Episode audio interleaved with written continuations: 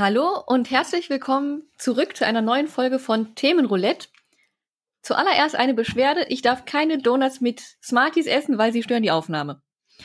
Und ansonsten, heute geht es um Bücher. Und zwar hat Christian euch einiges mitgebracht über seinen Lieblingsautor. Oder um, einen seiner Lieblingsautoren. Also erstens, du darfst die Donuts mit Smarties ruhig essen, nur nicht innerhalb der nächsten 45 bis 50 Minuten. Auch die stehen hier noch und mal gucken, ob du es schaffst. Nein. Werden wir sehen. Und ja, wie du schon erwähnt hast, ähm, ich wollte generell mit dir mal so ein bisschen über Schriftsteller reden, also Autoren. Und als erstes wollte ich eigentlich ursprünglich mit dir über Haruki Murakami reden. Das war so der erste, der mir einfiel, über den ich reden wollte. Aber da dachte ich halt, okay, ist schon ein bisschen spezieller. Hast du wahrscheinlich noch gar nichts von gelesen oder gehört, vielleicht sogar nicht. Und dann dachte ich mir, nehme ich lieber erstmal jemanden, der halt in der Masse ein bisschen breiter bekannt ist und mit dem eigentlich jeder was anfangen kann, beziehungsweise schon mal von ihm gehört hat. Und wie ihr wahrscheinlich schon an der, äh, an den Namen der Folge, von dem Namen der Folge her wisst, um we von wem ich da rede. Und zwar habe ich nämlich dann gedacht, okay, ich kann eigentlich äh, nicht über Schriftsteller reden, ohne dann auch mal auf Stephen King einzugehen. Der natürlich generell für ja, ich sag mal, die Literaturwelt, aber auch für die Filmwelt oder auch für die Popkultur halt schon einen großen Einfluss hat und da eigentlich kaum mehr wegzudecken ist. Der und, hat ja auch ein paar Seiten geschrieben in seinem mhm. Leben. Ja. Hätte ich dich nicht schon gespoilert, um dir schon vorab gesagt, wie viele Seiten das denn sind, hättest du jetzt raten können, aber das macht ja jetzt keinen ich Sinn mehr. Ich habe schon wieder vergessen, aber es waren mehrere Zehntausend. Okay. Ja, wie gesagt, also er hat auf jeden Fall einen enormen Einfluss auf die ganze Welt, sag ich mal in Anführungsstrichen, ähm, aber auch naja, ich sag mal so, für mich, mich hat er schon sehr lange begleitet, seit ich klein war sozusagen. Da komme ich gleich später zu. Ähm, das, äh, also wie gesagt, Einfluss auf Literaturwelt, auf die Filmwelt natürlich, aber auch so auf allgemeine Sachen, weil ich sag mal, jeder, äh, wenn man noch kein Stephen King Buch gelesen hat, kommt ja vor, dass man dann noch keinen gelesen hat, hat man zumindest wahrscheinlich schon mal einen Film von ihm gesehen. Aber selbst wenn man jetzt auch noch keinen Film von ihm gesehen hat, gibt es natürlich ein man hat schon mal von ihm gehört, der Name ist bekannt, oder es gibt immer so Sachen, die man dann irgendwie so mit ihm assoziiert. Clowns ist, finde ich, so eine Sache. Der rote Ballon. Ja, Ballons, Clowns. Ähm, das geht ja so weit, dass ähm, zum Beispiel hat sich mal die Clown-Gewerkschaft, es gibt wohl eine Clown-Gewerkschaft in den USA, die hat Beschwerde eingelegt, weil der Ruf natürlich etwas geschädigt wurde durch Pennywise und S. Kennst du die Clown-Gewerkschaft nicht? Die kam doch auch im Joker vor. Hm, ja, kam ja. die davor? Ja. Also dann hat die Clown-Gewerkschaft aber echt ein Problem. Wenn Pennywise und der Joker die Clown-Gewerkschaft jetzt aber echt äh, in die Scheiße geritten hat, würde ich sagen. Ja. Pech für die Clowns, würde ich sagen. Ja. Genau. Was ich damit einfach nur sagen wollte, ist, an jeder Ecke kann man quasi irgendwann mit Stephen King verbinden. Und dass er halt nicht nur so ein paar äh, Horrorbücher geschrieben hat, sondern auch mehr dahinter steckt, da ähm, werde ich nachher näher drauf eingehen. Denn wenn jetzt auch jemand mit Stephen King noch nicht so viel anfangen kann oder überhaupt so generell eine Ahnung hat oder nur eine oberflächliche Ahnung, nachher werdet ihr wahrscheinlich schlauer sein, hoffe ich jedenfalls. Und ich habe mir vorgenommen, wir gehen erstmal so auf die Bücher ein, weil ich habe gemerkt bei meiner Recherche schon, es wird sehr umfangreich. Ja. Und ich wollte aber die Filme auch auf jeden Fall nicht außen vor lassen. Und deswegen fangen wir jetzt erstmal mit den Büchern an und die Filme werden sehr wahrscheinlich in der nächsten oder in der nächsten Folge dieser Doppelfolge abgearbeitet werden. Also wir fangen jetzt mit den Büchern an, aber es kann natürlich immer passieren, dass wir so ein bisschen auch auf Filme eingehen. Das überschneidet sich hier und da. Aber der Fokus liegt jetzt erstmal auf den Büchern und in der nächsten Folge geht's dann um die Filme. So.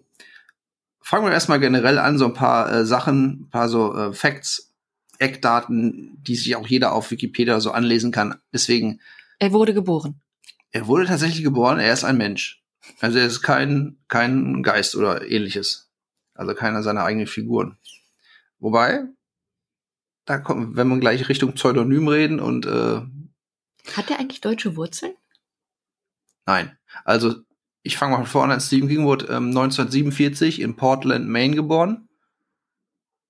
Wo jetzt seine Eltern genau herkommen, weiß ich jetzt nicht. Weil ich kenne ein Pseudonym von ihm und das. Er klingt, das klingt sehr deutsch, ja, genau. Ähm, wie gesagt, 47 in Maine geboren und hat 1972 schon mal als John Swithin geschrieben.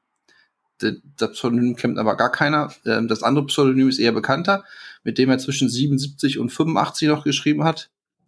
Und naja, wie man den Namen ausspricht, bin ich mir jetzt auch unsicher. Da also gehen die Meinungen auseinander. Also geschrieben ist Richard Bachmann oder Backman. Man weiß es nicht genau. Nennen wir jetzt einfach Bachmann, weil in, in umgangssprachlichen Formen nennt man ihn einfach Bachmann. Also das war eines seiner Pseudonyme und daher meinst du wahrscheinlich die deutschen Wurzeln, ja. ne? Okay. Ähm, also bei dem Pseudonym muss man dazu sagen, er hat dafür wirklich auch eine richtige Geschichte erfunden. Natürlich passt zu King. Also ähm, dieser Richard Bachmann hatte auf seinen Büchern hinten ein Foto drauf, mhm. das natürlich nicht Stephen King war. Er hatte eine komplette Lebensgeschichte, wo er herkommt und so, alles frei erfunden. Also von daher denke ich mal nicht, dass ähm, der Name von einem Pseudonym irgendwie mit Kings Herkunft zu tun hat. So, ähm, ja, King ist einer der meistgelesensten und kommerziell, kommerziell erfolgreichsten Autoren der Gegenwart. Seine Bücher haben sich bis 2017 ungefähr 400 Millionen Mal verkauft. Weltweit. Ja, weltweit, mhm. 40 Sprachen, also bis 2017. Da er ja ständig weiterschreibt und jedes Jahr noch mindestens ein neues Buch rauskommt, kann sich die Zahl natürlich jetzt schon wieder angepasst haben, vier Jahre später. So, ähm, genau. Er hat 62 Romane geschrieben in der Zeit, seit 1900, ja, seit 72 kann man sagen, also 62 wie sagt man, nicht voll Langzeitraum, also Romane, längere. Ähm, dazu kommen 200 Kurzgeschichten ungefähr, die für gewöhnlich auch alle veröffentlicht wurden, in Sammelbänden hauptsächlich. 19 Drehbücher und noch fünf Sachbücher. Der hat Sachbücher geschrieben? Worüber? Naja, zum Beispiel seine Autobiografie ist ein Sachbuch. Okay. Dann hat er noch ein Buch geschrieben, ähm, Dance Macabre, welches sich um die Horrorliteratur und auch im, den Horror im Film okay. beschäftigt. Und die anderen drei weiß ich jetzt gar nicht. Das sind aber auch jetzt nicht so die Weltzeit, das sind mehr so kurze Sachen. Okay. Ja, also er hat jetzt keine Dokus geschrieben oder äh, Sachbücher im Sinne von. Und ist thematisch auch immer noch genau. im gleichen Bereich. Genau. Ähm, wenn man die Seiten dann alle zusammenzählt, kommt man auf die schon vorab genannte Zahl, die du jetzt vergessen hast. 40.000? Nee, es waren nur 30.262 Seiten. Das Einzige, was ich mir gemerkt habe, im Deutschen sind es 20 Prozent mehr Seiten. Ja, also das kommt daher, also ich habe die Seiten tatsächlich zusammengezählt, weil in der Wikipedia hast du für jede Buch hast eine Seitenanzahl, machst eine Excel-Tabelle, ziehst du runter, fertig. Ähm, das bezieht sich aber nur auf die 62 Romane. Die 30.000 Seiten, die Kurzgeschichten sind draußen vor, äh, die Drehbücher und die Sachbücher sind auch draußen vor. Also es sind nur 30.000 Seiten bei den Romanen. In Englischen. Das US-Format von den meisten Tasch Taschenbüchern ist anders als in Deutschland. Die sind öfters sehr viel enger bedruckt, die Seiten, und kleiner geschrieben. Gerade bei den älteren Büchern, bei den neueren ist es, glaube ich, nicht mehr so ganz krass der Unterschied. Das heißt, wenn man das hochrechnet, in Deutsch ungefähr 20 Prozent Seiten mehr. Was nicht über die, durch die Übersetzung kommt, mhm. Wie du erst dachtest. Ja. Naja, clever mitgedacht, aber wie viel da der Unterschied ist, kann ich dir überhaupt nicht sagen. Ich denke mal, das wird gar nicht so viel sein. So, ähm, King wuchs tatsächlich selber in sehr bescheidenen Verhältnissen auf. Ähm, sein Vater hat die Familie verlassen, als er, glaube ich, sechs war, fünf oder sechs. Der Vater ist ganz klassisch einmal kurz Zigaretten holen gegangen und kam dann nicht wieder. Und hat dann quasi ihn und seinen Bruder und seine Mutter alleine gelassen. Und ja, seine Mutter hat dann irgendwie versorgt, halt, äh, versucht, die beiden Söhne halt so, so gut es ging, über die Runden zu kriegen und zu versorgen. King selber ist ähm, in eine Einraumschule gegangen also einen Raum für die komplette Schule, jeder, alle genau, vom vierjährigen, ah, nee, sechsjährigen bis zum, was weiß ich, 16-jährigen, alle in einem Raum. Und er hat schon in der frühesten Jugend angefangen, Kurzgeschichten zu schreiben. So, seine erste Geschichte hat er tatsächlich schon 1967 verkauft. Da war er dann 20. The Glass Floor heißt die. Kenne ich gar nicht. Ähm, die hat er an das Startling Mystery Stories Magazin verkauft. Wie viel Dollar er dafür gekriegt hat, keine Ahnung, wird wahrscheinlich nicht so viel gewesen sein. Denn äh, bis zu seinem Durchbruch hat er tatsächlich auch schon sehr viel geschrieben, hauptsächlich Kurzgeschichten, aber auch ähm, die Bücher, die er später unter seinem Pseudonym veröffentlicht hat. Also er hat schon, mh, hm, ah, da komme ich gleich zu. Fangen wir erstmal so an. Er hat dann 1971, bis 1971 hat er studiert und ist dann Lehrer geworden, hat dann Englisch unterrichtet ähm, in Hampton in Maine, hat dann seine Frau geheiratet, Tabitha King, 1971, mit der er bis heute noch zusammen ist. Hm, hat dann drei Kinder mit ihr relativ schnell gekriegt, 71, 72 und 77. Die beiden Söhne, Joe ähm, King, beziehungsweise Joe Hill nennt er sich, und Owen King sind selber Schriftsteller mittlerweile, aber natürlich äh, nicht so ganz extrem erfolgreich wie ihr Vater. Das wäre auch schwierig. Wenn sie das noch toppen könnten, ja, auf jeden Fall. Aber ich, aber Joe Hill und, also gerade Joe Hill ist schon relativ bekannt, ähm, weil er doch, er schreibt jetzt nicht so viel wie King selber oder wie sein Vater, ähm, aber er hat schon so ein paar, ich sag mal, erfolgreiche oder bekanntere Sachen geschrieben. Also ich glaube, du kannst schon sehr erfolgreich sein und trotzdem weit hinter deinem Vater zurückbleiben in der ja, Zeit. Bei 400 Millionen Büchern, selbst wenn er nur 200 verkauft, ist schon eine Menge. Eben.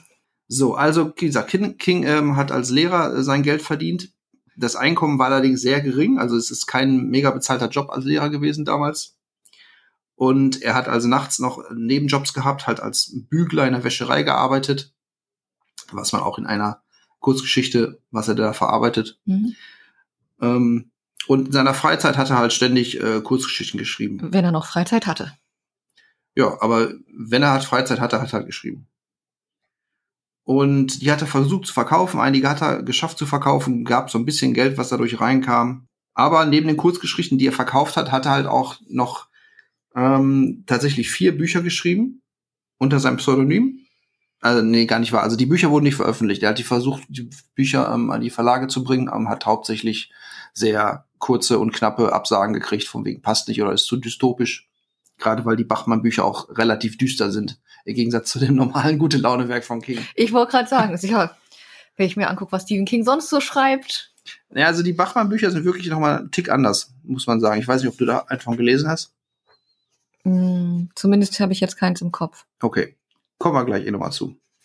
So, ähm, im Herbst 71 ähm, hat King dann noch eine andere ähm, Englischlehrerposition gekriegt und da hat er dann 6.400 Dollar im Jahr verdient. Ist jetzt, klingt nicht viel. War auch immer noch nicht viel, weil gesagt, er hatte da schon ähm, zwei, das zweite Kind wurde geboren. Sein Was? Sohn, Joe. Das sind 500 im Monat. Also er hat sich so gerade eben damit über Wasser gehalten. Und gerade in der Biografie von King ähm, schreibt er auch viel, wie sehr die Familie wirklich an der Hungersnotsache lang gekratzt ist und wie er halt die ersten Bücher überhaupt geschrieben hat. Also er hat jetzt keine fancy ähm, Schreibmaschine oder alles andere wurde mit einem Bleistift auf dem Block geschrieben, so ungefähr. Und naja, die, der Durchbruch kam halt dann 1974. Womit? Christine? Nee. Aber fängt auch mit C an. Tatsächlich. Carrie? Ja, Carrie. Genau. 1974 äh, hat er dann geschafft, Carrie zu veröffentlichen. Eigentlich wollte er mh, hm, den Roman gar nicht veröffentlichen und seine Frau hat den ja zufällig in der Schublade gefunden und sagte, ach, guck mal, das war nicht schlecht. Und ja, da hat er halt Glück gehabt, wurde veröffentlicht. Ähm, für die erste Veröffentlichung hat er einen Vorschuss gekriegt von zweieinhalbtausend Dollar. Ist das auch ist, nicht so viel, aber ist immerhin. Das ist mehr als ein Drittel seines Jahresgehalts. Ja, also hey, klar, er hat sich mir schon gefreut darüber. Er konnte es auch erstmal nicht glauben. Aber im Grunde reicht es natürlich noch nicht, um davon zu leben. Nein, aber wenn du überlegst, das ist ein Drittel seines Jahres, also mehr ja. als ein Drittel. Ja. Du versuchst übrigens gerade die ähm, Donuts zu essen, ja. ohne dass es knackt. okay. Also wenn wir irgendwelche Steuergeräusche hören, dann wissen wir, wo es herkommt. So, ähm, okay, Carrie hat er veröffentlicht, hat ihn noch nicht reich gemacht. Allerdings hat dann äh, der Verlag New American Library, NAL oder NLL, NAL, die Taschenbuchrechte äh, an Carrie gekauft und dafür hat King dann tatsächlich 200.000 Dollar gekriegt. Eigentlich 400.000 Dollar, aber er hat es halt zur Hälfte mit seinem Verleger oder Agenten gesplittet. Also 200.000 Dollar. Da kann man dann schon mal was mit anfangen. Genau. In den 70ern vor allem. Ja, wenn man nur 6.400 Dollar verdient im Jahr. Ja, dann hat er auch sofort seinen äh, Lehrerjob mehr oder weniger an den Nagel gehängt. Ist dann mit seiner Frau und seinen Kindern umgezogen. Und eigentlich ab da so professioneller Schriftsteller gewesen. Und in den folgenden Jahren hatte dann natürlich erstmal hier Brennen muss Salem geschrieben. Danach kam auch schon The Shining. Und wie gesagt, was du meintest, Christine kam auch ein bisschen später. Äh, The Stand hat er noch in den 70er geschrieben. Mhm. und die, die Verkäufe oder die Verkäufe seiner Bücher liefen ab da, ja, sag mal, problemlos. Also sie sind immer besser geworden, was auch viel mit den Verfilmungen zu tun hatte, weil Carrie wurde auch relativ schnell verfilmt und das hat sich dann gegenseitig natürlich so hoch gepusht. Und spätestens, Shining. spätestens mit äh, Shining ist dann ähm, die Sache durch gewesen, sag ich mal, was ähm, den Erfolg oder die Geldsorgen anging. Aber jetzt mal eine Frage. Hat die Frau eigentlich gearbeitet? Weil die muss das ja alles mittragen, das ganze Risiko. Mhm. Oh, gute Frage. Also, ob seine Frau gearbeitet hat. Also, sie hat natürlich die drei Kinder großgezogen, muss man sagen, ne? Ja, aber prinzipiell, du, sie muss ja Mhm. dieses ganze Risiko mittragen, wenn er dann von jetzt auf gleich nach einem verkauften Buch, auch wenn es halt gut verkauft war, Ja, sofort seinen Job an den Nagel hängt. ja, jetzt hast du mich natürlich hier auf den, auf den falschen Fuß erwischt und ich habe jetzt nicht. Also, wenn ich King wäre, hätte ich natürlich auch noch seine Frau bis ins Detail ähm, recherchiert, sozusagen, und ihr eine Backstory gegeben. Ich weiß es nicht. Ich weiß nur, dass seine Frau halt auch immer diejenige ist, schreibt auch selber, die zum ersten Mal die Bücher liest, wenn, wenn sie fertig sind. Ja gut, dann wird sie dahinter gestanden haben. Dann, Ja, ja, das auf jeden Fall. Und, naja, die wird sich wahrscheinlich auch gefreut haben, wenn ihr Mann auf einmal 200.000 Dollar kriegt klar. für so ein Buch. Und ähm, von den Kritikern war es jetzt auch nicht so riesig angesehen, Carrie. Aber wie gesagt, kommerziell erfolgreich. Ähm, die finanziellen Probleme, die er übrigens schon in den Sieb oder die Familie in den 70ern hatte, führte auch damals schon dazu, dass King schon seit den frühen 70ern relativ starke Alkoholprobleme hatte. Also das ging schon los, bevor er eigentlich erfolgreich war, dass er da doch mit ordentlich äh, Alkoholproblemen zu kämpfen hatte. Dies wuchs dann in den 70er und 80er Jahren stark an. Gerade auch dann, als er erfolgreich, erfolgreicher wurde oder sehr erfolgreich wurde. Später kamen natürlich auch noch Drogen hinzu. Ähm, das schreibt er alles auch in seiner eigenen ähm, Biografie. Und er schreibt auch zum Beispiel, dass ähm, in Shining haben wir Jack Torrance als Hauptcharakter, der am Anfang auch schon alkoholabhängig ist. Und King hat wohl damals, als er das Buch veröffentlicht hat, gesagt, er ist froh, dass er nicht so ist wie Jack Torrance, also dass er so alkoholabhängig ist wie er. Ein paar Jahre später hat er gesagt, Ja. jetzt ist ihm- ist ihm erst klar geworden, dass er eigentlich genau die Figur war und teilweise noch schlimmer war als sein eigener äh, Protagonist, den er geschrieben hat. Also er war da auf jeden Fall schon ziemlich durch, sag ich mal. Ähm, das führte so weit, dass er selber halt sagt, dass als er Cujo geschrieben hat, das müsste boah, 82 gewesen sein. Also auf jeden Fall frühe 80er, also als er Cujo geschrieben hat, er kann sich nicht mehr dran erinnern, dieses Buch geschrieben zu haben. Läuft. Ja, er sagt, da, das Buch hat gute, gute Stellen, aber er würde sich echt freuen, wenn er wüsste, dass er das Buch überhaupt geschrieben hat. Und nicht irgendwo gefunden. Genau. naja. Und er sagt auch selber, er schreibt halt extrem schnell. Gerade die ersten Bücher hat er teilweise in einer Woche geschrieben. Ja gut, wenn man nichts anderes zu tun hat. Ja, Aber ich meine, du musst die Sachen auch erstmal im Kopf haben, um sie schreiben zu können. ja, genau. Also da sagt er selber, das ist für ihn jetzt überhaupt gar kein Problem. Ähm, wie er schreibt oder wie er auf Ideen kommt, da wollte ich später noch mal zu Mhm. eingehen. Das finde ich auf jeden Fall noch spannend. Da kommen wir später noch zu, weil ähm, möchte ich auch nachher noch mal drauf eingehen. King ist eigentlich jemand, der sehr viel Einsicht gibt und sehr viel von sich auch preisgibt Mhm. über seine Schreibart und generell über seine Ansichten. Also es ist kein Mysterium, deswegen können wir es gleich auch entschlüsseln. So, ähm, die Drogenprobleme hat er allerdings in den Griff gekriegt. Und das erste Buch, das er quasi komplett nüchtern geschrieben hat, war 1991 äh, Needful Things oder auf Deutsch in einer kleinen Stadt. Ist leider auch nicht so das beste Buch von ihm. Das erste Buch nüchtern war einfach mal nur so lala. Aber es hat ihn nicht davon abgehalten, nüchtern zu bleiben. Nee, er ist wohl seitdem auf jeden Fall nüchtern. Seit Mhm. 91 oder seit den frühen 90ern. Komplett nüchtern. So, Ja gut. Aber ich meine, es ist natürlich schon scheiße, wenn du deine besten Bücher total im Rausch schreibst, das erste nüchtern schreibst und das dann nicht, nicht gut wird. Ja, ja, wenn man da erstmal, wenn man auch merkt, so, oh, vielleicht kann ich gar nicht schreiben, wenn ich äh, Eben. nüchtern bin. Allerdings muss man dazu sagen, ähm, er hat da noch ein paar ganz brauchbare Sachen geschrieben. Ich würde, also King ist jetzt nicht so, dass er nur in seiner Frühphase, als er auf Drogen war, gute Sachen geschrieben hat. Kommen wir aber gleich auch noch zu. Ähm, ja, ansonsten ist eigentlich fast alles Geschichte im Leben von King. Äh, Bis auf vielleicht, was man noch erwähnen sollte, den Autounfall, den er 1999 hatte. Da wurde er nämlich von einem Betrunkenen angefahren in einem Minivan und war auch fast tot, sagen wir mal so. Da gab es auch ein paar Gerüchte im, im Netz oder so, dass King schon lange tot ist. Ähm, aber er hat es halt wirklich so gerade eben überlebt, hatte mehrere Er hatte Hirntrauma, Sachen gebrochen, Lungen kollabiert und alles Oh. und lag dann wirklich mehrere äh, Wochen auf der Intensivstation, musste danach aber erstmal mh, richtig wieder lernen, sitzen zu können, konnte Ja. nicht mehr so viel schreiben. Reha war dann eine Zeit lang sein einziger Sport. Wahrscheinlich, ja. Aber ja, hat er soweit gut überstanden, seinen krassen Autounfall. Er hat ihn selber auch noch verarbeitet. In? Ich möchte dich jetzt nicht zu viel spoilern, kommen wir gleich noch mal zu. Das sagst du Aber jedes Mal, wenn ich irgendwas frage. Nee, nee, aber da wirst du, du wirst gleich, wirst du Mhm. verstehen, aber da kann ich dich nicht wirklich so extrem zu spoilern. Aber er hat es auf sehr kreative Art und Weise verarbeitet, sagen wir mal so. Weil generell muss man bei King ja sagen, was seine Stories angeht oder auch seine Protagonisten, es steckt immer sehr viel von ihm selber drin. Doch dazu später mehr. Ähm, noch eine Sache zu seinem Pseudonym, also zu dem bekannten Pseudonym von Richard Bachmann, Bachmann. nennen wir ihn mal so. Bis 1984 wurden auch ähm, seine fünf Bücher, die er unter dem Namen geschrieben hat, veröffentlicht. Später noch mal zwei, aber die sind so ein bisschen untergegangen. Und dann ist halt ähm, das Pseudonym so ein bisschen aufgeflogen, weil ein Buchhändler hat halt zufällig entdeckt, dass bei einem älteren Buch, Der Fluch, Thinner auf Englisch, dass da irgendwie Stephen King bei den Urheberrechtsunterlagen drinsteht, oder? Weil gar nicht wahr. Nee, das, der Fluch wurde gerade veröffentlicht und bei dem alten Buch Amok stand halt Stephen King drin. Und dadurch hat halt der ähm, Verleger irgendwie Schlüsse gezogen und hat quasi sein Geheimnis gelüftet. Und der musste das dann natürlich auch allen erzählen. Ja, ja, ähm, ah, jetzt ist die Frage, ob er King in dem Fall auch wirklich erpresst hat. Weil das ähm, wird in einem von seinen Büchern thematisiert, die Sache. Okay. Da bin ich mir nicht so sicher. Auf jeden Fall, es ist rausgekommen, ob er es jetzt sofort erzählt hat oder ver versucht hat, von King noch ein bisschen Geld abzuziehen, weiß man nicht. Auf jeden Fall, als es halt rauskam, dass halt diese Bücher von Bachmann King-Bücher sind, die sich jetzt nur so la- so lala verkauft haben.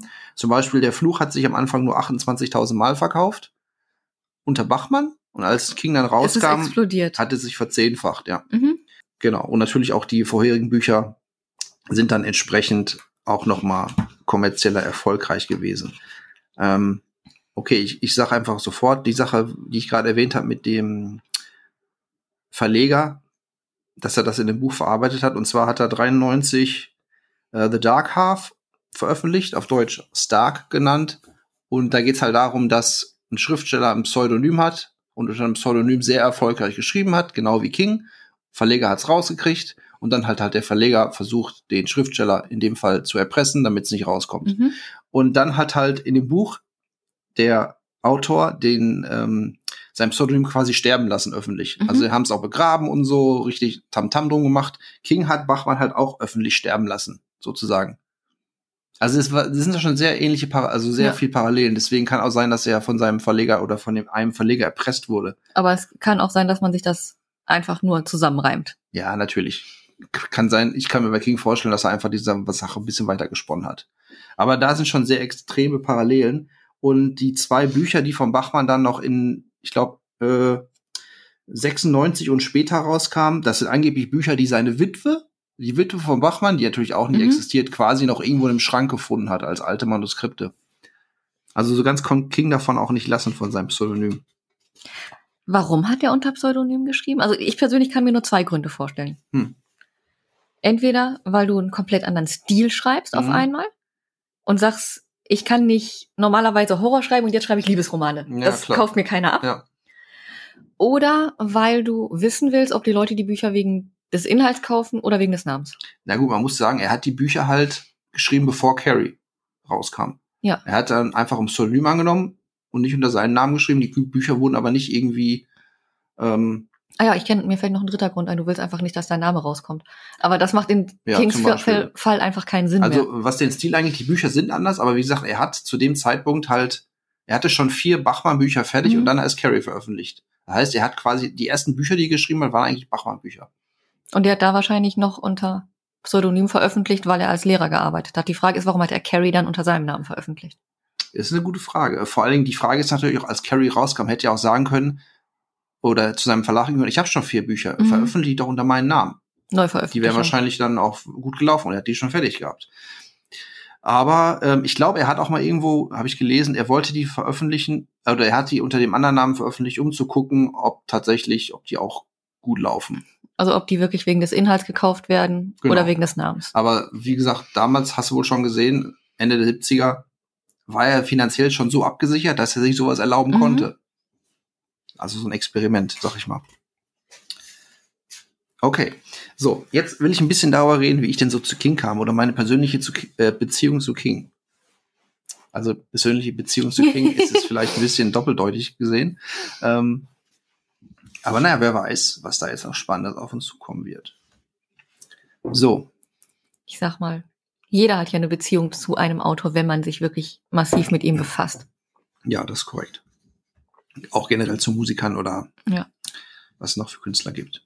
Ähm, Anfang der 2000er, so ungefähr gab es ja den Harry Potter-Hype, sag ich mal, so ungefähr. Jo.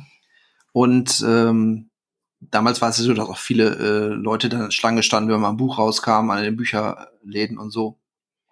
Und man, es wurde ja dann auch gesagt, dass Harry Potter viele junge Leser quasi zu, zum Lesen gebracht Mhm. hat oder zu den Büchern gebracht hat. Oder vielleicht auch sogar noch Erwachsene. Auch zum Lesen richtiger Bücher. Ja, genau, weil das waren ja auch schon relative Wälzer, ne? Mhm. So, äh, und im Grunde war für King, äh, war Quatsch, war für mich King das, was viele, für viele Harry Potter war, nur halt 15 Jahre früher, so ungefähr. Ich habe vorher auch schon so ein paar, Pizza-Flyer nee, gelesen. nee, ich habe ich, also, ich hab ein paar TKKG-Bücher gelesen und, und Alf-Bücher. Da gab es nämlich auch Alf-Bücher. Es gibt äh, Bücher von Alf? Nee, das waren ähm, im Grunde Comics. nur, nein, das waren keine Comics, das waren richtige Bücher mit Wörtern. Ohne Bilder. Aber das waren original die Folgen, im Grunde abgeschrieben, so mehr oder weniger. Genau. Ja, und, und so ein paar John Sinclair-Heftchen habe ich gelesen. Aber jetzt so großartig war es das dann eigentlich. Und aber wie gesagt, durch King bin ich dann quasi draufgekommen, wirklich, äh, da hatte ich wirklich Lust, Bücher zu lesen und dann haben die Bücher so eine gewisse Faszination entwickelt. Und das kam eigentlich wirklich durch King, muss ich sagen. Meine erste Berührung, das klingt echt komisch, wenn ich Berührung sage, aber egal. Mein erster ähm, Kontakt? Kontakt, Kontakt klingt auch nicht schlecht. Mein erster Kontakt mit King war eher unter, unbewusst. Ja. Und zwar damals 86 kam ein Film raus, ähm, und zwar Rea M. Auf Englisch Maximum Overdrive. Ich brauche dich gar nicht fragen, ob du den kennst. Ich habe nicht den Hauch einer Ahnung. Den wirst du noch kennenlernen in, in der nächsten Folge wahrscheinlich. Ähm, ja, wie gesagt, das war so ein Film, der lief halt, der kam in die Videothek und er hatte so ein krasses, so ein krasses Poster mit halt diesem Truck, mit diesem, also ein Truck mit so einem Goblin-Gesicht drauf, weil in dem Film geht es halt darum, dass Trucks und Maschinen die Menschen töten. Und fand ich total spannend als Siebenjähriger. Der Film ist auch, der Film ist Quatsch, der Film ist albern, der ist halt ein, ein Trash-Fest der 80er. Und, aber damals fand ich ihn richtig cool. Heute übrigens auch noch. Ähm, aber ich hatte keine Ahnung, dass er irgendwie von Stephen King ist oder wer Stephen King ist. Also einfach nur ein cooler Film, den man damals gesehen hat. Juhu, ein hübsches Plakat. Ich nehme den Film. Ja, das funktioniert aber oft so damals. Ja, das funktioniert heute noch.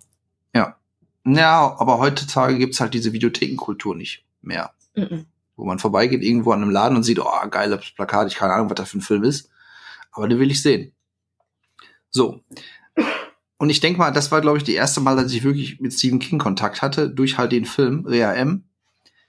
Da gab es aber noch einen Film, da hatte ich auch keine Ahnung, der von Stephen King ist. Und zwar ungefähr zur gleichen Zeit, vielleicht ein Jahr eher, und zwar Katzenauge. Das sagt, das, das habe ich, glaube ich, zumindest schon mal gehört. Aber das hätte ich jetzt nicht auf dem Schirm gehabt. Ja, ist auch äh, kein großer Film von King, ist halt nur eine, ist ein Episodenfilm, wo drei Kurzgeschichten Mhm. verhackstückt sind von ihm. Nicht der bekannteste Film, aber damals halt auch in den 80er habe ich den gesehen und fand den auch ganz okay, sag ich mal. Da war ich so sieben, acht Jahre alt. Eigentlich auch zu jung für die beiden Filme, aber pff, Möglicherweise zu jung für King, ja. ja, drauf geschissen, da waren die 80er, da ist man einfach zu jung für sowas. Der, der gehört dazu. Ähm, aber so richtig kam King erst so um 90, 91 auf dem Schirm. Auch so als, als äh, Schriftsteller vor allen Dingen. Das war die Zeit, da kam auch Friedhof der Kuscheltiere war im Kino. Genau. S, diese, die TV-Verfilmung von S war in der Videothek, sag ich mal. Und ich glaube, dadurch ist hauptsächlich King ähm, so der Allgemeinheit bekannt geworden. Kinder des Zorns? Ja, war früher, aber hatte ich damals Okay. nicht so auf dem Schirm. Ist auch, wie gesagt, nicht der große, der große Wurf von ihm. Nee, aber es gibt einen zweiten Teil davon. Es gibt sieben Teile, Oh. habe ich gesehen. Sieben oder acht Teile habe ich recherchiert. Ja. Ja. und ich dachte, ich bin froh, dass ich weiß, dass es einen zweiten gibt. Ja, wie gesagt, ähm, ich weiß nur damals so in der, ich glaube, sechsten Klasse, da war King so eine Art Mysterium. Also man wusste, ah, da gibt's diesen krassen Horrorautor und so. Es war jetzt nicht so wie eine verbotene Frucht, dass man gesagt hat, oh, den darf man überhaupt nicht äh, in unserem Alter schon lesen oder so. Aber er hat halt so eine gewisse Faszination, ne? Und ich habe halt vorher diese John Sinclair Hefte gelesen und da so Comics, die Spuk- und Gespenstergeschichten-Comics, die waren nämlich sehr gut damals in den 80er. Und da war King natürlich irgendwie dann auch ähm, ganz spannend. Und ich weiß noch, kennst du Bertelsmann? Klar. Ich meine, den, Den, Katalog. Ja, genau. Gibt's Mhm. die immer noch? Nein. Okay, weil in den 80er oder 90er gab's halt diesen Bertelsmann-Katalog, gab halt so ein paar Läden, äh, war ein Club. Mhm. Ne, da gab halt ein paar Läden, wo man wirklich nur einkaufen konnte, Bücher, also eigentlich nur Bücher, ich glaube, CDs. auch CDs. Und man konnte halt nur, wenn man im Club war, Bücher kaufen. Mhm. Und ich glaube, viermal im Jahr kam ein Katalog raus und du musstest auch für jedes Quartal ein Buch kaufen oder so. Meine Mutter war da in dem Club drin. Und ich weiß nur, King war auf jeden Fall eine ganz große Nummer bei Bertelsmann. Ja. In je, fast jedem Katalog war mindestens, Eine ich glaube, Doppelseite oder sowas. ja, ich kann mir auch vorstellen, dass quartalsweise ein neues Buch rauskam. Auch dass ältere Bücher neu veröffentlicht wurden im Hardcover, weil es waren halt immer diese immer gebundene Bücher mit einem blauen Einband, einem blauen Cover, einem blauen Schutzumschlag. Kann ich mich noch ganz klar daran erinnern. Ähm, und daher kannte man King halt auch. Also wenn in dem komischen äh, Katalog halt nur so Schubidu-Autoren waren und dann sind halt die Doppelseiten nur mit King und dann den ganzen krassen Mhm. Titel und Covern, hat auf jeden Fall ähm, fasziniert. Und ähm, ja, so kam ich dann langsam ran und da wollte ich natürlich auch King-Bücher lesen. Und da, ähm, na gut, da hat meine Mutter schon so gesagt, ja, aber die sind zu krass und so. Da durfte ich jetzt nur so ein paar ausgesuchte Bücher lesen. Ähm, es gab von Katzenauge quasi ein Buch, obwohl es eigentlich gar kein Buch ist. Katzenauge, das Buch, das ich gelesen habe, war mein erstes King-Buch. Das ähm, ist im Grunde aber nur, da waren vier Kurzgeschichten drin, die eigentlich ausgekoppelt waren aus Nachtschicht. Mhm. Katzenauge war quasi, genau, da war auch Kinder des Zorns drin und die Vorlage von Rea M. von Trucks. Im Grunde alle Bücher, alle Kurzgeschichten, die verfilmt wurden von King, waren in diesem Buch drin. Sammelhand drin. Und da die auch nicht wirklich hart waren, durfte ich halt Katzenauge lesen.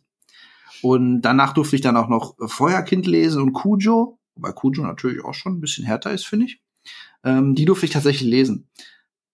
Da ist mir aber auch jetzt im Nachhinein aufgefallen, Bücher haben gar keine FSK-Freigabe. Ne? Nein, Weißt du, warum das so ist? nein. Ja, ich, ich Da müsste ich meine Schwester fragen, die weiß das garantiert, Okay. aber Ich habe ein bisschen recherchiert, ähm, so ganz klar ist es nicht, warum die keine haben. Manche sagen ja, weil du musst ja visualisieren, was du in den Büchern liest, deswegen ist es nicht so schlimm. Bei Filmen sind anders, deswegen braucht man da eine Freigabe. Aber klar ist es nicht und ich sag mal, du kannst halt in Büchern viel krassere Sachen schreiben, als du in Filmen quasi zeigst. Deswegen, eigentlich ist es, hm, keine Ahnung. Ich müsste mal meine Schwester fragen. hm, okay, kannst ja mal nachforschen. Äh, ich meine, ich finde es jetzt auch Quatsch, wenn Bücher auch noch eine FSK-Freigabe kriegen würden.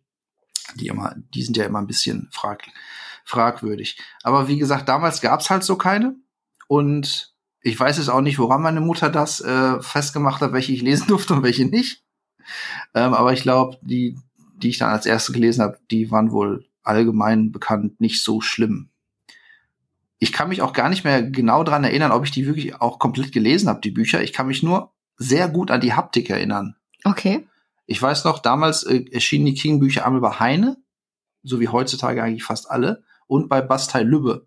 Mhm. Und die und Bastei Lübbe war auf jeden Fall der coolere Verlag, weil da hatten die Bücher diesen sehr festen Umschlag, so wie aus Laien, glaube ich, ist das, Mhm. wo auch heutzutage viel Spielkarten rausgemacht werden. Und die haben sich super angefühlt. Die waren so richtig wertig. Und die von Heine, die hatten so eine sehr glatte Oberfläche, etwas dünnere. Und die Bücher waren halt immer dunkel und aus jedem verkackten Fingerabdruck drauf gesehen, hat mich immer genervt. Also die Bücher sahen immer sehr schnell, sehr mitgenommen aus. Aber ich kann mich total gut an die Haptik erinnern von den Dingern, tatsächlich. Fast mehr an den, als an den Inhalt. Ja, und dann ähm, ja, ging es halt weiter und weiter. Ich habe dann Friedhof der Kuscheltiere gelesen, in der Bertelsmann-Version. Und Friedhof, äh, ja, Friedhof der Kuscheltiere, Frühling, Sommer, Herbst und Tod habe ich gelesen und ging dann halt so weiter. Da war ich, wie gesagt, so um die zwölf. Genau, und als ich dann 13 war, kann ich mich auch noch ganz genau erinnern, da war Sommerferien und wir sind zur Nordsee gefahren. Und dann habe ich mir von Bertelsmann äh, Stark, The Dark Half Mhm. geholt. Das ist der Buch mit dem Pseudonym ähm, Schriftsteller, der gestorben ist und dann der, der dann Amok läuft, läuft. Ist tatsächlich auch ein hartes Buch, muss ich sagen. Hat ein paar sehr harte Stellen. Genau das Richtige für einen 13-Jährigen. Aber ich, ich habe das Buch halt wirklich in den Sommerferien, als wir da an der Nordsee waren, innerhalb von einer Woche oder so weggelesen. War, ist auch jetzt nicht der dickste, aber auch nicht das dünnste Buch von ihm.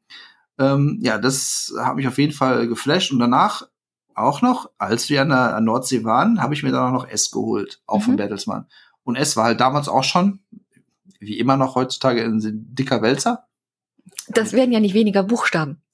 Nee, aber ein paar Bücher hat er natürlich noch mal ein bisschen. The Stand kam später noch mal in einer längeren Version raus. Das ist auch, das ist auch die einzige Version, die ich gelesen habe. Ja, ja, ich kenne die, die ursprüngliche auch nicht. Ähm, dann habe ich halt, also in dem Sommer habe ich erst Stark gelesen und dann S. Und auch beide in den Sommerferien komplett weggezogen.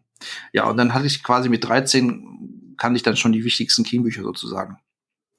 So lief das, ja. Aber ich muss auch zugeben, mich haben die Bücher jetzt irgendwie nicht verstört, weil, also ich finde, Bücher können mich nicht irgendwie schocken oder es hängt gruseln. wahrscheinlich immer davon ab, wie man sich, wie genau man sich das vorstellt und wie man sich da selber reinversetzt. Oder ob man wirklich sagt, das ist was wirklich nicht Reales. Ja, aber ein Film ist auch nicht real. Aber du kannst ihn dir besser real vorstellen, weil, weil du es halt siehst, weil dir explizit gezeigt wird, wie es aussieht. Ja, ähm, also wenn du jetzt ein Buch liest, nimmt dich so ein Buch dann mehr mit oder kann dich ein Buch schocken? Auch nicht, Nein. ne? Okay. Ja, sehe ich nämlich auch so. Deswegen. Dafür beschäftige ich mich viel zu gerne mit Serienkillern und Psychopathen in Büchern. Okay, angenommen, du wärst jetzt normal. Kann ich mich nicht reinversetzen. Ja, kann ich nachvollziehen. Okay, ähm, ja, wie gesagt, mich haben die Bücher nie irgendwie geschockt oder so. Also, dass ich da jetzt, oh Gott, Albträume von gekriegt habe. Nee, überhaupt nicht. Ähm, da waren es dann auch eher Filme.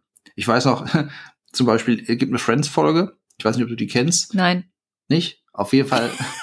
also hast du Friends wohl nie gesehen. Nein. Auf jeden Fall eine Folge ähm, lesen Joey und Rachel halt Shining und sagen halt, das ist das grauenvollste Buch, das man je gelesen hat. Und ich glaube, ich glaube, Joey tut es auch in die Tiefkühlbox, damit, damit das irgendwie nicht äh, keinen Schaden anrichtet oder okay. so. Ich glaube, weiß nicht mehr genau. Auf jeden Fall, da ähm, sind die total schockiert von diesem Buch.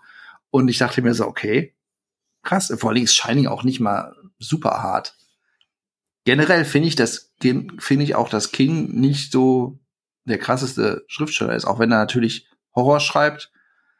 Aber der härteste auf, ist er auf keinen Fall. Da gibt es heutzutage ganz andere es Kaliber. ist ja auch kein Splatter, es ist. Äh, nö. Nee, es ist. Äh, es schwankt natürlich auch vom Buch zu Buch, aber es ist äh, nicht so besonders verstörend, finde ich. So, das war so ein bisschen mein Kontakt mit King. So, jetzt gehen wir mal so ein bisschen auf seinen Schreibstil ein.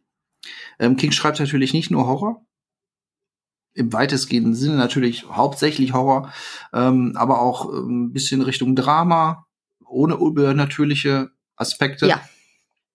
Äh, Fantasy ab und zu mal, so ein bisschen äh, Sci-Fi-Sachen. In letzter Zeit schreibt er sehr gerne Crime-Thriller, also wirklich mhm. klassische, naja, so Detektivgeschichten, sag ich mhm. mal. Da ist momentan so, so fast sein Fokus drauf, muss ich sagen. Weißt du, was der Unterschied ist zwischen Thriller und Krimis? Nein. Wann erfährst du, wer der Täter ist? Beim Krimi, also am Anfang schon. Nee, beim Krimi am Ende, beim Thriller so. am Anfang. Ah, okay. Ach so. Beim ist das wirklich so? Nein, beim, nein, beziehungsweise Täter weißt du am Ende, aber du weißt, was passiert ist. Ja, also sagen wir mal so, ein, so ein Agatha Christie Buch, wo vielleicht irgendeiner wird umgebracht und die ganze Familie mhm. ist äh, verdächtig. Das ist ein Krimi, weil am Ende kommt das raus. Mhm. Der Oder, Spannungsbogen ist halt ein ganz anderer. Okay, aber jetzt mal angenommen, ähm, ich weiß noch, damals lief er Columbo immer auf RTL. Da mhm. wurde von Anfang an schon gezeigt, wer der Mörder ist. Ja. War das dann Thriller? Nein, ist ein klassischer Krimi. Okay, aber da ist da der Täter am Anfang bekannt. Ja. Ja, das ist aber auch der einzige. Nein, aber bei einem Ich würde den Columbo jetzt nicht als Thriller bezeichnen. Nein, aber bei einem klassischen Thriller ja. hast du eine ganz normale Welt. Okay, bei einem Krimi nicht. Ne? Mhm. Nee, wusste ich nicht. Das, da, das du hast halt ne. Also ich habe gedacht, mal Thriller wäre ein bisschen, ein bisschen aufregender als ein Krimi. Krimi ist mehr so, ja, da ist dann so ein gemütlicher Detektiv und klärt den Fall. Aber Thriller ist ein bisschen spannender halt. Nee. Oder? Beim Thriller hast Härter. du eine normale Welt, die nach und nach zerbröselt.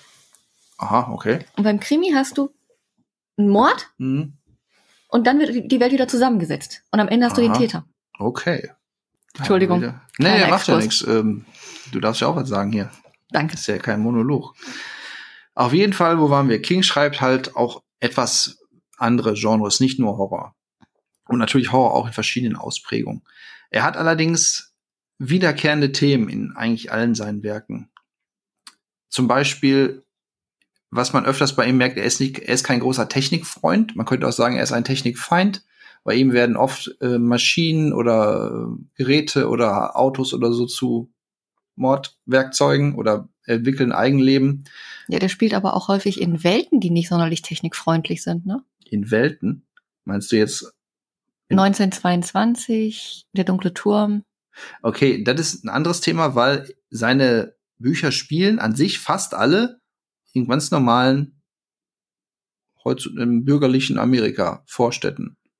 Heutzutage. Du hast vielleicht nur zufällig, du hast natürlich jetzt mit 1922 einen Film gesehen, der ein bisschen rausfällt und der Turm fällt sowieso aus allem raus. Ansonsten, ich sag mal wirklich 90 Prozent aller Bücher spielen in irgendwelchen Kleinstädten, hauptsächlich fast in Maine, in New England. Shawshank Redemption? Ja. Spielen im Knast. Ja. ja ist jetzt auch nicht so die gut bürgerliche Welt. Ja, Green okay. Mile ist auch ein Knast. Ja, ja, komme ich auch gleich noch zu. Aber auch in den USA. Also fast mhm. alle seine Bücher spielen in Amerika. Ja. Und natürlich mal davon abgesehen, wenn man natürlich in, in so eine Fantasy-Welt äh, geht oder wenn da so ein bisschen Parallelwelt Sowas wie The Stand oder Dunkle Turm. Ja, aber The Stand spielt auch in Amerika. Ich meine jetzt zum Ja. Beispiel, wenn das jetzt bei zum Beispiel die Augen des Drachen spielen im Königreich, Mhm. so ein bisschen Game of Thrones mäßig äh, Westeros, Mhm. ne? Also jedenfalls nicht bei uns. Aber sonst sind seine Bücher alle eigentlich sehr in der Realität verwurzelt. Manche natürlich auch äh, in früheren Jahren, also ne, wie gesagt Mhm. Anfang des 20. Jahrhunderts oder so. Ich habe nur kurz gesagt, die Technik ist nicht so sein Freund. Also Du hast mord- mordende Autos, teilweise einen ganzen Film oder Buch über mordende Maschinen. Ähm, aus seinem Job als Wäschemängler hat er auch eine Story gemacht, wo einfach der Wäschemangler quasi vom Dämon besessen wird und Leute umbringt. Mhm. Und ja, Technik ist nicht so sein Freund, sagt er auch selber, er hat Angst vor Technik oder vor Maschinen. Alkohol und Droge ist ein ganz großes Thema bei ihm. Also ich wüsste fast kein Buch, wo irgendwie eine Figur keine Alkohol- oder Mhm. Drogenprobleme hätte. Äh, Also ganz oft. In den letzten Büchern ist irgendwie Meth, Meth-Köche oder Meth-Junkies seine neue. War ja Lieblings- auch in den USA ein ganz großes Thema. Ja, ich weiß nicht, ob er so großer Breaking Bad-Fan ist, hat er seitdem immer auf Meth. Nee, aber Crystal ist ja generell, ich sag mal, würde Mhm. er in, wäre er in Russland, würde er mit Krokodil sich beschäftigen. Ja, das sehr interessant. Aber King geht halt, wie gesagt, selten aus USA raus. Überhaupt nicht eigentlich. Häusliche Gewalt, häusliche Gewalt ist noch ein Thema, Mhm. die bei ihm fast immer vorkommt. Hauptsächlich von Männern ausgehen gegenüber Mhm. ihren Frauen und Kindern. Da ist auch wirklich fast kein Buch ohne von. Ähm, er schreibt gerne Coming-of-Age-Geschichten, also von Jugendlichen oder von Kindern, die halt erwachsen werden oder in, generell in der kind, Kindheit oder in Pubertät. jugendlichen Alter, Pubertät, äh, ich sag mal in Anführungsstrichen Abenteuerleben.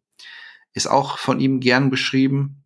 Seine Figuren selber sind oft so die normalen mittelständischen Leute, Arbeiterklasse, gerne Lehrer oder auch Cops, aber auch oft Autoren oder andere Künstler. Also er schreibt jetzt nicht über irgendwelche, eh, ich sag mal so, elitären Menschen mit Ganz der, normale Menschen von Genau. der Straße. Deswegen zeich, zeichnet er halt immer ein relativ normales Bild von, in dem Fall von der USA ab. Ähm, auch ein relativ ungeschönes Bild, weil er zeigt halt diese Kulisse und dahinter hast halt die häusliche Gewalt und die Alkohol und die Drogen, wo eigentlich jeder so ein bisschen Dreck am Stecken hat. So. Er hat auch die Angewohnheit, sag ich mal, neben den Charakteren, die er hat, auch Orte zu Charakteren zu machen, finde ich. Also seine Bücher spielen oft an den ähnlichen Orten, oft in der Stadt Castle Rock oder auch Derry in Maine, ganz beliebt. Aber er schafft es auch so halt wie das Overlook Hotel in Shining zu einem eigenen Charakter zu Mhm. machen. Oder halt die Gefängnisse in den ähm, Gefängnisbüchern, Filmen, sag ich mal. Oder sowas wie der Friedhof der Kuscheltiere. Da werden halt eigene Orte quasi zu Charakteren in seinen Büchern. Und es ist in den frühen Büchern stärker. Mittlerweile ist das so ein bisschen bei ihm, hat sich das ausgedünnt, habe ich das Gefühl. Und seine größte Stärke ist eigentlich auch seine größte Schwäche. Und kannst du dir vorstellen, welche das ist? Beim Schreiben oder bei den Charakteren? Nee, generell oder? bei seinen Büchern, so, was den, was ihm auch vorgeworfen wird. Dass er halt einen sehr speziellen eigenen Stil hat. Und dass man ihn entweder mag oder nicht mag. Hm, ja. Nee, also worauf ich explizit hinaus will, ist sein Umfang, also die Ausschweif, die Mhm. Ausschweifung, die er macht. Dass er einfach. Was ja sein Stil auch ist. Also Genau. entweder du magst es oder du magst es nicht. ja, also er schreibt ja in der Regel nicht so viele knappe und kurze Sachen, Nö. wenn es keine. Kurzgeschichten sind, aber ansonsten er, wie gesagt, deswegen sage ich größte Schwäche und größte Stärke, weil er halt sehr detailliert schreibt und seine Figuren immer sehr viel Backstory kriegen. Auch Figuren, die komplett unwichtig sind, Nebenfiguren, die für den Verlauf der Geschichte keine Bewandtnis haben. Was du bei The Stand und bei S zum Beispiel gerade am Anfang extrem hast. Das sind Figuren, die tauchen kurz auf, kommen danach nie wieder, aber die kriegen dann irgendwie ein paar Seiten, Mhm. wenn es nur ein paar Seiten sind, Hintergrundgeschichte. Ähm, das macht die Figuren natürlich lebendiger und glaubhafter, aber die Bücher werden natürlich auch sehr viel dicker, als sie vielleicht sein müssten. Ja, Und da muss man, naja, entweder mag man es oder mag man es nicht. eben. Bei seinen neuen Büchern ist es allerdings so, er schreibt jetzt mittlerweile sehr viel fokussierter und kompakter, lässt diese großen Ausschweifungen und Hintergrundsachen ein bisschen weg, hat den Vorteil, dass sich Bücher einfacher lesen und schneller lesen, weil auch mehr passiert im, auf weniger Seiten. Aber es geht dadurch so ein bisschen an Futter flöten. verloren. Ja, ja, also bei den neuen Büchern, gerade bei den Büchern, wo ein Ensemble, sag ich mal, Cast ist an Figuren, sind die relativ, also man, äh, man vergisst die schneller. So ikonische Figuren hat er heutzutage selten. Ja. Ja, deswegen ist also diese Entwicklung, die er gemacht hat, ähm, ob die jetzt gut oder schlecht ist, weiß man nicht so genau. Ist Geschmackssache. Genau, also sein Schreibstil ist, man kann sagen, er ist mittlerweile entschlackter geworden. Und früher hat er auch versucht, so ein bisschen poetischer zu klingen. Also so, das ist alles so ein bisschen, ähm, wie soll man sagen, Hochgestochener. ja, hochgestochener, sprachlich irgendwie anspruchsvoller klingt, hat er, glaube ich, aufgegeben. Er hat gemeint, okay, ich schreibe, weil er schreibt ja auch eigentlich, er schreibt, seine Sprache ist relativ unverblümt, manche sagen auch vulgär, weil auch die Figuren halt, die er da schreibt, die reden halt so. Mhm. Er macht da bei den Dialogen nicht irgendwie großartig. Er schreibt so, wie die Leute wirklich reden. Und das passt dann eigentlich ganz gut. Und das hat er heutzutage noch mehr. Also die, die Dialoge sind einfacher geworden, kann man sagen, und Ja. auch die ganzen Beschreibungen. Aber wie du schon sagtest, er hat halt seinen eigenen Stil und man, ich finde, man merkt auch bei dem Stephen King Buch, dass man, dass man ein King Buch liest. Du hast wirklich das Gefühl, egal welches Thema es hat, äh, das ist ein King Buch. Mhm. Merkst aber, wenn du jetzt mehrere gelesen hast und nicht nur ein paar. Also irgendwann merkt man das auf jeden Fall. Und das finde ich eigentlich ganz gut. Und seine Bücher oder sein Universum ist natürlich auch noch komplett ineinander verzahnt. Ja, das hat, danke. Also ich, genau, ich habe dir ein Bild geschickt, das wir vielleicht auch dann hochladen werden oder schon hochgeladen haben. Du hast halt Figuren aus The Stand, aus S, aus den dunklen Turm, die in, überall anders auch wieder vorkommen. Teilweise nur ganz kleine Anmerkungen, dass in Friedhof der Kuscheltiere gesagt wird, ah, da in der Stadt Kujo, da ist ein Hund äh, durchgedreht Mhm. und ist Amok gelaufen. Teilweise aber auch, dass wirklich komplette Figuren in anderen Büchern vorkommen. Zum Beispiel äh, Flag aus The Stand kommt auch gerne mal woanders vor als Antagonist. Ähm, er hat so wirklich sein Universum geschaffen, das extrem verzahnt ist. Und was natürlich auch irgendwo für Fans, die alle Bücher kennen, dann immer ganz interessant ist. Und ja, er schreibt viel. Er schreibt nach wie vor sechs bis acht Seiten pro Tag. Er sagt auch, äh, nur wenn er die geschrieben hat, ist er zufrieden. Mhm. Äh, ich glaube, den einzigen Tag, den er nicht schreibt im Jahr, nee, selbst am 4. Juli schreibt er und an seinem Geburtstag schreibt er auch. Also er schreibt jeden Tag sechs bis acht Seiten. Ja. Deswegen kommt da doch jedes Jahr nur mindestens ein Buch raus. Und er sagt auch, ähm, man ist nur ein ernstzunehmender Schriftsteller, ein wirklicher Schriftsteller, wenn man jeden Tag sein, seine Anzahl an Seiten schafft. Wobei er sagt, früher hat er halt noch schneller geschrieben als heute. Heute braucht er mal ein bisschen länger für ein Buch und nicht nur eine Woche.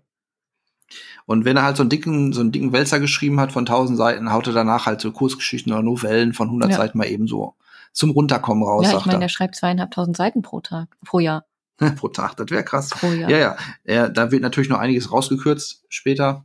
Weil er schreibt im Grunde, er schreibt in der Ursprungsversion noch viel mehr. Und dann wird halt Lektorat. Und dann kommt, dann kommt der, der gekürzt. Lektor und sagt, Ja, ja. Er, äh, erst äh. kommt seine Frau und kürzt da drunter. Und dann kommt noch ein Lektor. Also der, die ursprünglichen Manuskripte müssen noch viel, viel länger sein. Genau. So. er hat äh, also ein großes Mitteilungsbedürfnis. Ja, er sagt selber, also, weil du gerade überlegt hast, wie kommt er auf seine Ideen und alles.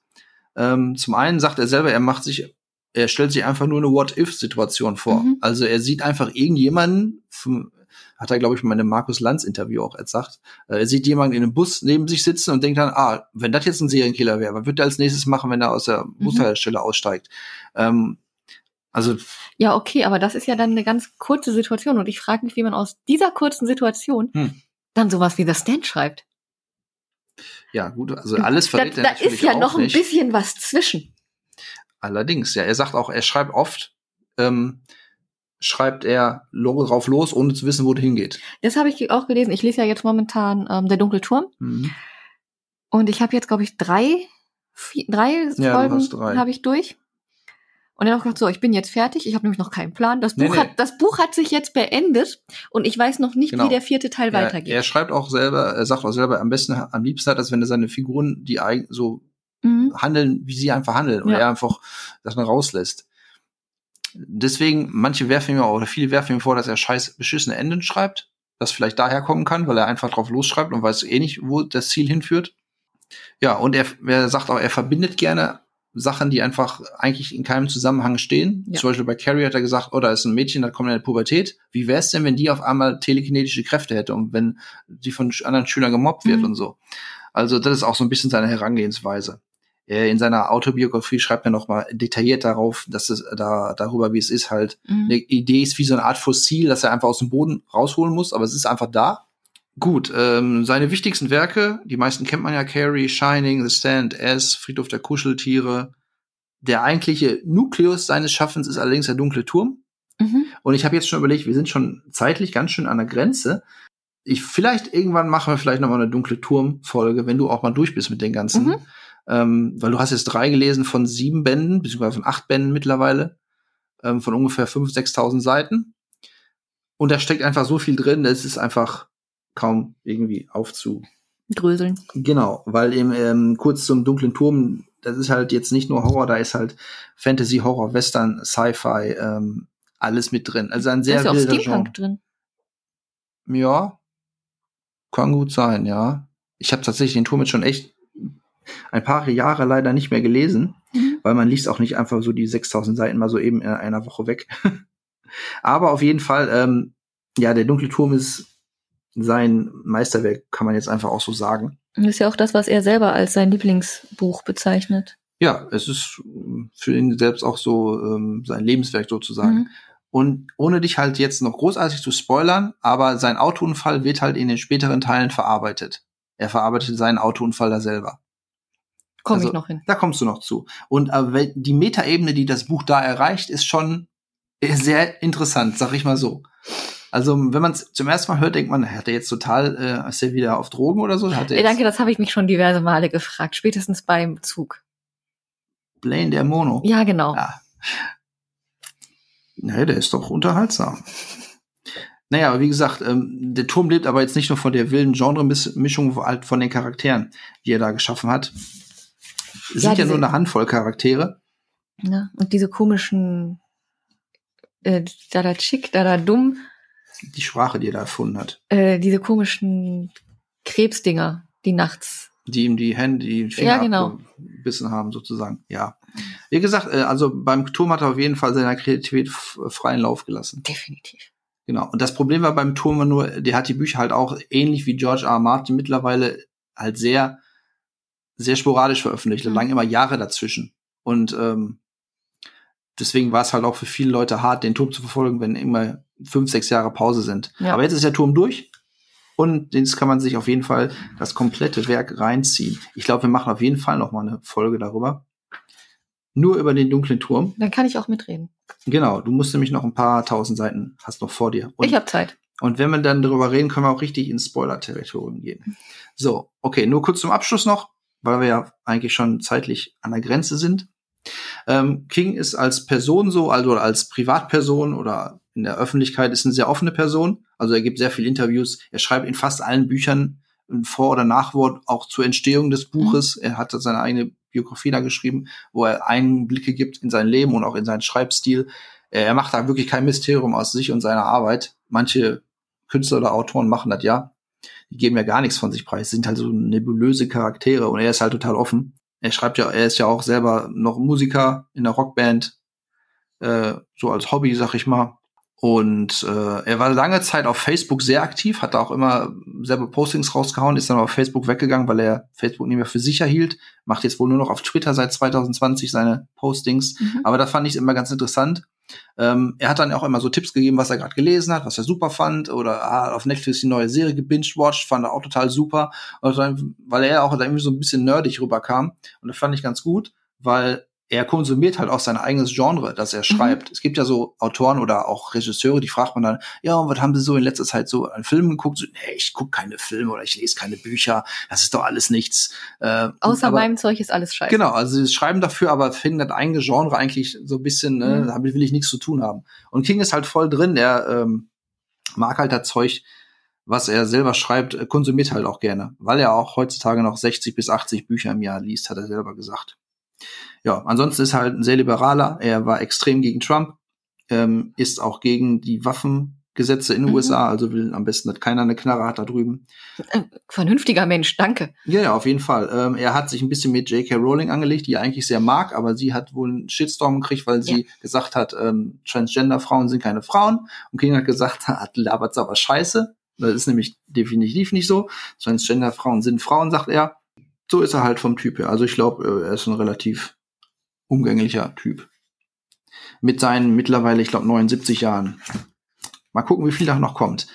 Ja. Wie lange es, er noch schreibt. Genau. Äh, es gibt sehr viele Songs übrigens, äh, die auf King, äh, von King inspiriert sind. Könnte ich jetzt gar nicht alle aufzählen. Mhm. Ähm, aber wenn man auf ähm, mal auf YouTube guckt, Thies Ullmann, deutscher Sänger und Komponist, hat vor zwei Jahren noch einen ganz netten Song rausgebracht, der heißt Danke für die Angst. Das ist eine sehr schöne Hommage an King und an seine Werke, ja, mich, äh, als ich den zuerst mal gehört habe, auf jeden Fall ein Grinsen mhm. ins Gesicht bekommen. Also könnt ihr mal auf YouTube ähm, auschecken von Thees Ullmann, Danke für die Angst. So, und tatsächlich haben wir jetzt in der Folge nicht alles geschafft, was ich eigentlich schaffen wollte. Und deswegen müssen wir auf jeden Fall noch später mal irgendwann mal weitermachen. Irgendwann mal eine ähm, dunkle Turmfolge machen. Über die Filme reden, reden wir, wir dann in der mal. nächsten Folge. So, hast du sonst noch was? Nein. Okay, dann wünsche ich euch jetzt noch lange Tage und angenehme Nächte. Bis dann.